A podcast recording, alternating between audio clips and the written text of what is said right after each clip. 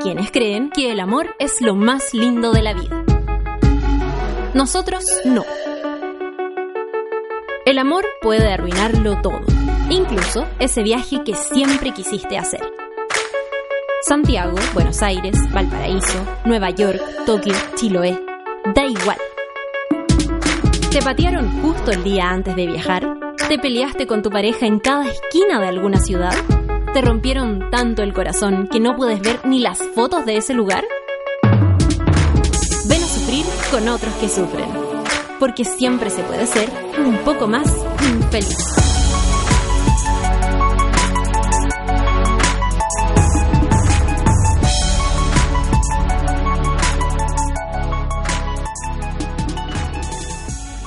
Natalia estaba estudiando una carrera cuica en una universidad cuica y tenía un pololo cuico con apellido cuico, cuya familia se constituía de mamá, papá y ocho hermanos, las mujeres del Villa María y los hombres del Verbo Divino, o verbo diríamos siguiendo esa manía que tiene la clase alta por acortar todos los términos, sudeste en vez de sudeste asiático, alto en vez de alto las condes, pero no desviaremos la historia con estos ejemplos, sino que vamos a precisar qué tipo de familia cuica era. Era una familia cuica tradicional de Vitacura, ¿cachai? Y no, es muy cuica, así como de, es de roto ostentar, por lo tanto tenía un solo par de pantalones, un solo par de zapatillas, el resto de la ropa era innecesaria y era de roto tener un auto muy bueno, así que tenían un auto para el pico. El tipo de cuicos que cree que la sobriedad es un valor y desprecia eso al que le llaman el nuevo rico y sabemos que aunque otra vez nos estamos desviando del tema amoroso, es necesario hacer una breve declaración de pseudoprincipios. Si hay que escoger entre cuico sobrio de apellido con 85 sílabas y nuevo rico, preferimos el nuevo rico porque por último lo pasa bien y empatizamos con lo maravilloso que puede ser comprarse tonteras. Dicho esto, igual consideramos que Chile, tal como existe hoy, neoliberal y facho como es, debería quemarse y destruirse. Pero volvamos al amor, volvamos a Natalia. Por esos días, en los cinco años que prolió con este joven, estuvo bien los primeros cuatro. También empecé a enganchar como con esto de, uy, sí, me gustaría casarme también, hoy no, y, yo, y, veíamos anillos y yo así como, hoy le tiraba la talla. Y contenta porque se sentía radicalmente bien amada, aunque hoy matiza ese sentimiento. Yo creo que igual hay hombres de, de los cuicos, que tienen el, no sé si el traje de novio o han guardado el pantalón de atrás o sea, en el bolsillo del pantalón, pero sí, porque además todos sus amigos, todo su entorno ya se estaba casando, ¿cachai? No sé, teníamos 25 años y ahí ya estaba la primera tanda de hueones que estaba contratando la banquetera y, las minas viendo los vestidos, ¿cachai? Y sí, yo creo que él enganchó, o sea, él piensa que era nuestro hermano, entonces ya estaban todos casados, ya él tenía un training de matrimonio en el cuerpo. Yo creo que era una mezcla de entre amor a mí y también amor como al culto del matrimonio que yo creo que tienen las personas que pertenecen a ese estrato social, ¿cachai? ¿Qué les gusta? Pues si les gusta la fiesta, el cura, ¿cachai? El DJ y, la banquetera. Yo cacho que fue como amor al culto a eso también. En fin, de pronto se cansó de la seguridad que le producía que el joven Cuico la amara así, tanto y tan bajo las convenciones de considerar que el matrimonio y todas esas cosas son valores deseables. Pero a Natalia de pronto le parecieron un horror. Desde que yo lo conocí, habían tres sobrinos. Y ya llevábamos, por ejemplo, cinco años y habían como ocho sobrinos. Entonces yo empecé a cachar y dije, si yo saco el promedio de, del promedio de aquí, puta, a alguien le toca tener guapo, voy a tener que ser yo. Entonces huyó. En una confusa escena de término en la que por primera vez en esta historia y en la vida sentimos cierta compasión por un hombre heterosexual y acomodado. Yo le dije 14 de febrero, bueno, el 14 de febrero llegó a mi casa, él era de Santiago y de Viña, llegó, lo encuentro fuera de mi casa con un ramo de flores, con una weá. Yo estaba sola, mi familia había salido de vacaciones, lo encuentro ahí, pobrecito, lo siento, le doy una tacita de té y ahí le digo así como, mira, tenemos que hablar, yo ya no siento lo mismo. Y sí, lloró, lloró, ¿cachai? Y yo le pasaba pañuelito y le daba té. Y, ya, pues yo era así como ya, pues sí, ya no funcionó. Y voy subiendo al segundo piso de mi casa y veo que este weón me sigue. Entonces yo, esperando que él agarre los pedacitos de su dignidad y se vaya a su casa o a la casa de un, de un pariente que él tenía ahí en la región, me dice, oye, ¿dónde voy a dormir yo? Y yo quedé así como, ¿cómo? Así no, no entiendo. Y el weón se quedó a dormir. Y no, o sea, eso no fue todo, ya que se quedó a dormir puta por último porque porque quedaba lejos donde se tenía que ir, pero weón, yo llego, así ya me voy al baño, confundía, whatsappeo a una amiga y le digo, oye, weón, ¿qué onda este weón lo pateé? Y me dice que se quiere quedar, ¿qué hago? Mi amiga me dice, no, no puede ser, está loco, que dile algo. Llego a mi pieza y el weón me había abierto la cama, así como con un guaterito, ¿cachai? Así como, y, y yo así, ya, eh, me, tengo que poner pijama. Sale, salió, volvió a entrar y entró a el besito de las buenas noches, buena. ¿Puedes creerlo? Y yo así, tapada hasta el cuello, y este bueno así acomodándose en la cama, como arriba, ni por último que se me haya tirado, que me tratara de hacer algo, pero nada, que era así como, ya veamos una película. Y yo, ya le digo, onda, ándate para la pieza de al lado, ¿cachai? No sé, no dormí nada esa noche, puro que whatsappeaba. Eh, y al otro día, el weón así como, eh, yo me desperté, ya me bajó la india y el weón seguía durmiendo y yo así metiendo ruido, metiendo ruido para que se despertara, nada, se despierta, se va a duchar, yo escucho toda esta weá, yo bajo a la cocina de repente y él, duchado, lavados, ¿cachai? Todo, haciendo desayuno, me dice, compré waffles, no sé qué weá, y yo, ah no, o sea, no, podía creer de puro de, de, susto yo creo que también me senté con él en la mesa a comer esos waffles culiados y estaba ahí comiendo waffles y, y, él tomando té me mira, me toma la mano y me dice, ¿te pasa algo? Y yo así ya tiré la taza y le dije, weón, ¿qué querís que me tire al piso y me ponga a llorar? Ándate, ándate, ándate de mi casa, ándate, ándate, ándate, ándate. Chau, me pongo a llorar, subí a mi pieza, qué sé yo. y, y le digo así como, weón, ¿qué querés que te haga una invitación para que te vayas? Ándate. Y ahí el pobre agarró su mochila, eh, los pedacitos que quedaban de su orgullo y se fue y fue así como ya, chao, así como yéndose, como triste. Yo lo veía desaparecer por el cerro mientras bajaba, el día nublado me encima, un vaguada costera. Y yo así ya quería puro que se fuera este weón. Después obviamente me, dio pena, me dio todo, pues, pero no, no lo entendió. Todo lo que hemos dicho hasta ahora es verdad. Pero muy a conciencia estábamos omitiendo un detalle. Natalia, entre medio, conoció a otro tipo. Y si lo omitimos es porque el comité lo arruinaste por un asunto quizás de autoproyección, habría deseado que la liberación de conciencia viniera así, nomás sí la necesidad de otro hueón que, spoiler, llegó a ser bien tóxico. Pero en realidad, ¿qué tanto? La ruptura del ideal guagua familiar de perla vino como vino y fue en la forma de un tipo tóxico y a veces también la toxicidad es parte del proceso en el que uno llega a ser quien es. Y a fin de cuentas, el comité no está aquí para juzgar. Al tipo, Natalia lo conoció a los 23 años mientras trabajaba de mesera en un restaurante. Él era el dueño del restaurante.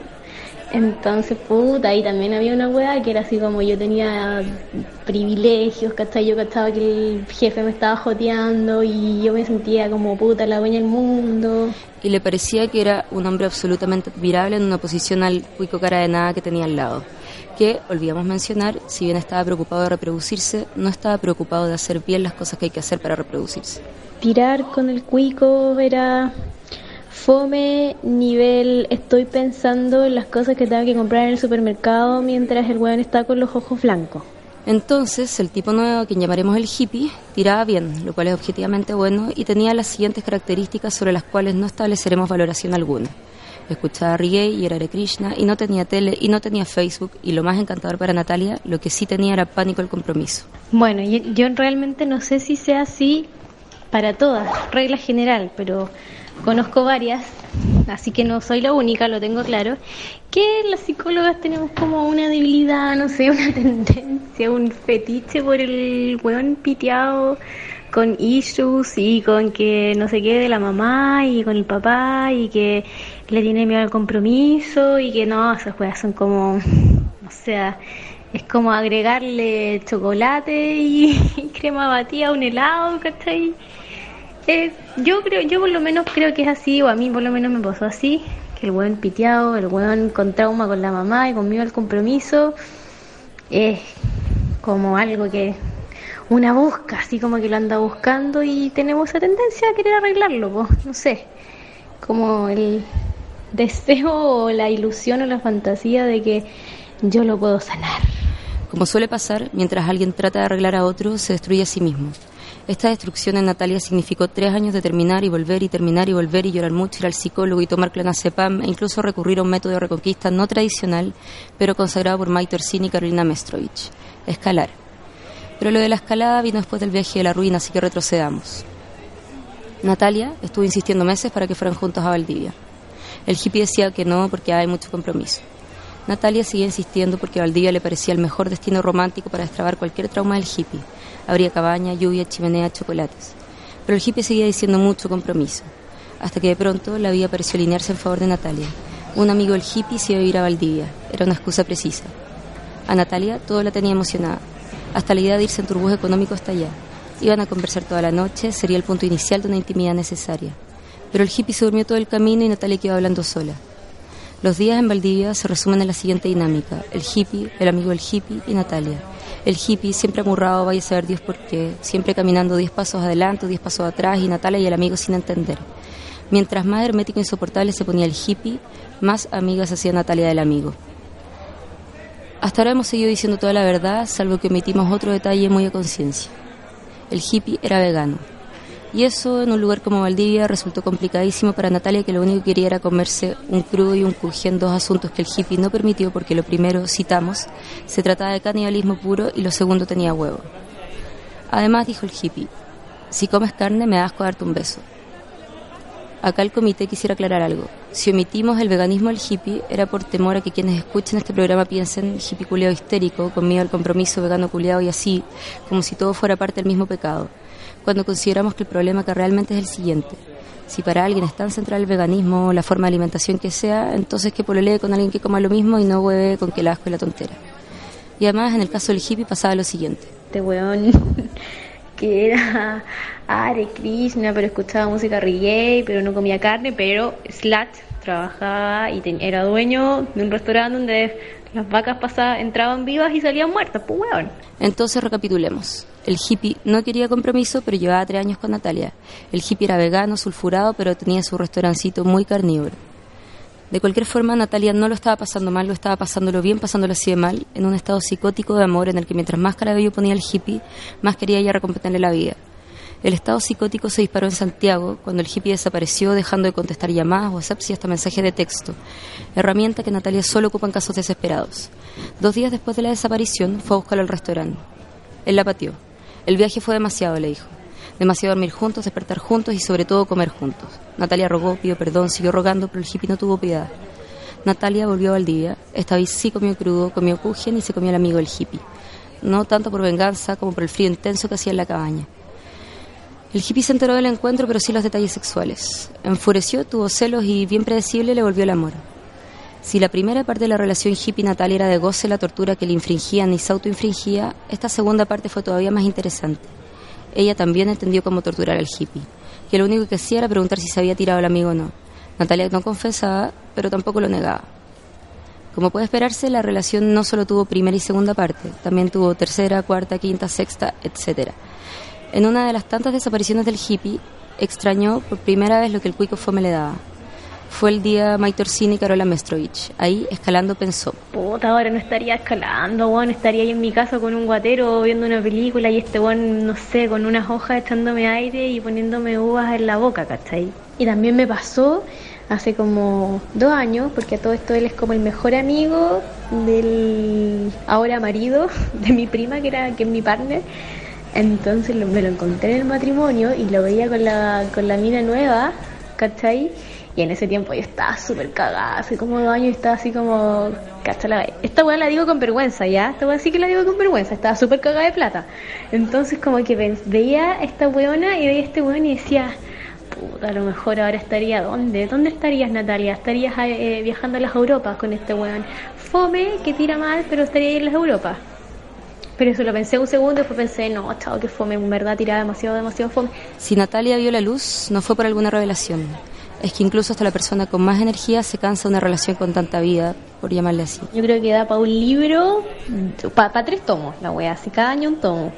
¿ah? Y, cada año, cada tomo voy siendo yo más patética, hasta que después ya se me pasó la wea. Era una dinámica culiada y que partió en Valdivia. Si Valdivia fue punto de inicio, la, la inicial, digamos, de una serie de eventos desafortunados donde no sé, porque podía hacer una weá, anda ya, yo le regalaba, le decía saquemos una foto y después de esa weá el weón así quedaba para el pico porque era demasiado compromiso, entonces dos semanas se desaparecía y yo así llegaba como loca, lo buscaba, el weón así onda me echaba, después yo onda le rogaba por favor y después él me rogaba a mí que volviéramos y volvíamos y así.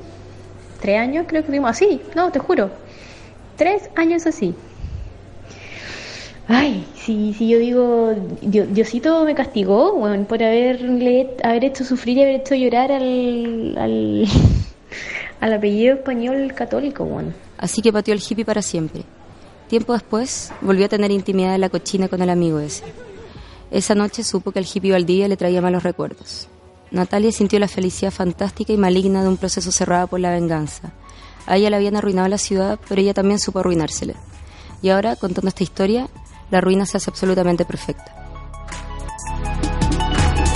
Eso fue Lo Arruinaste. Escucha a Camila Gutiérrez y una nueva historia en el siguiente capítulo o en podcast en www.subela.cl. Sube la radio en otra sintonía.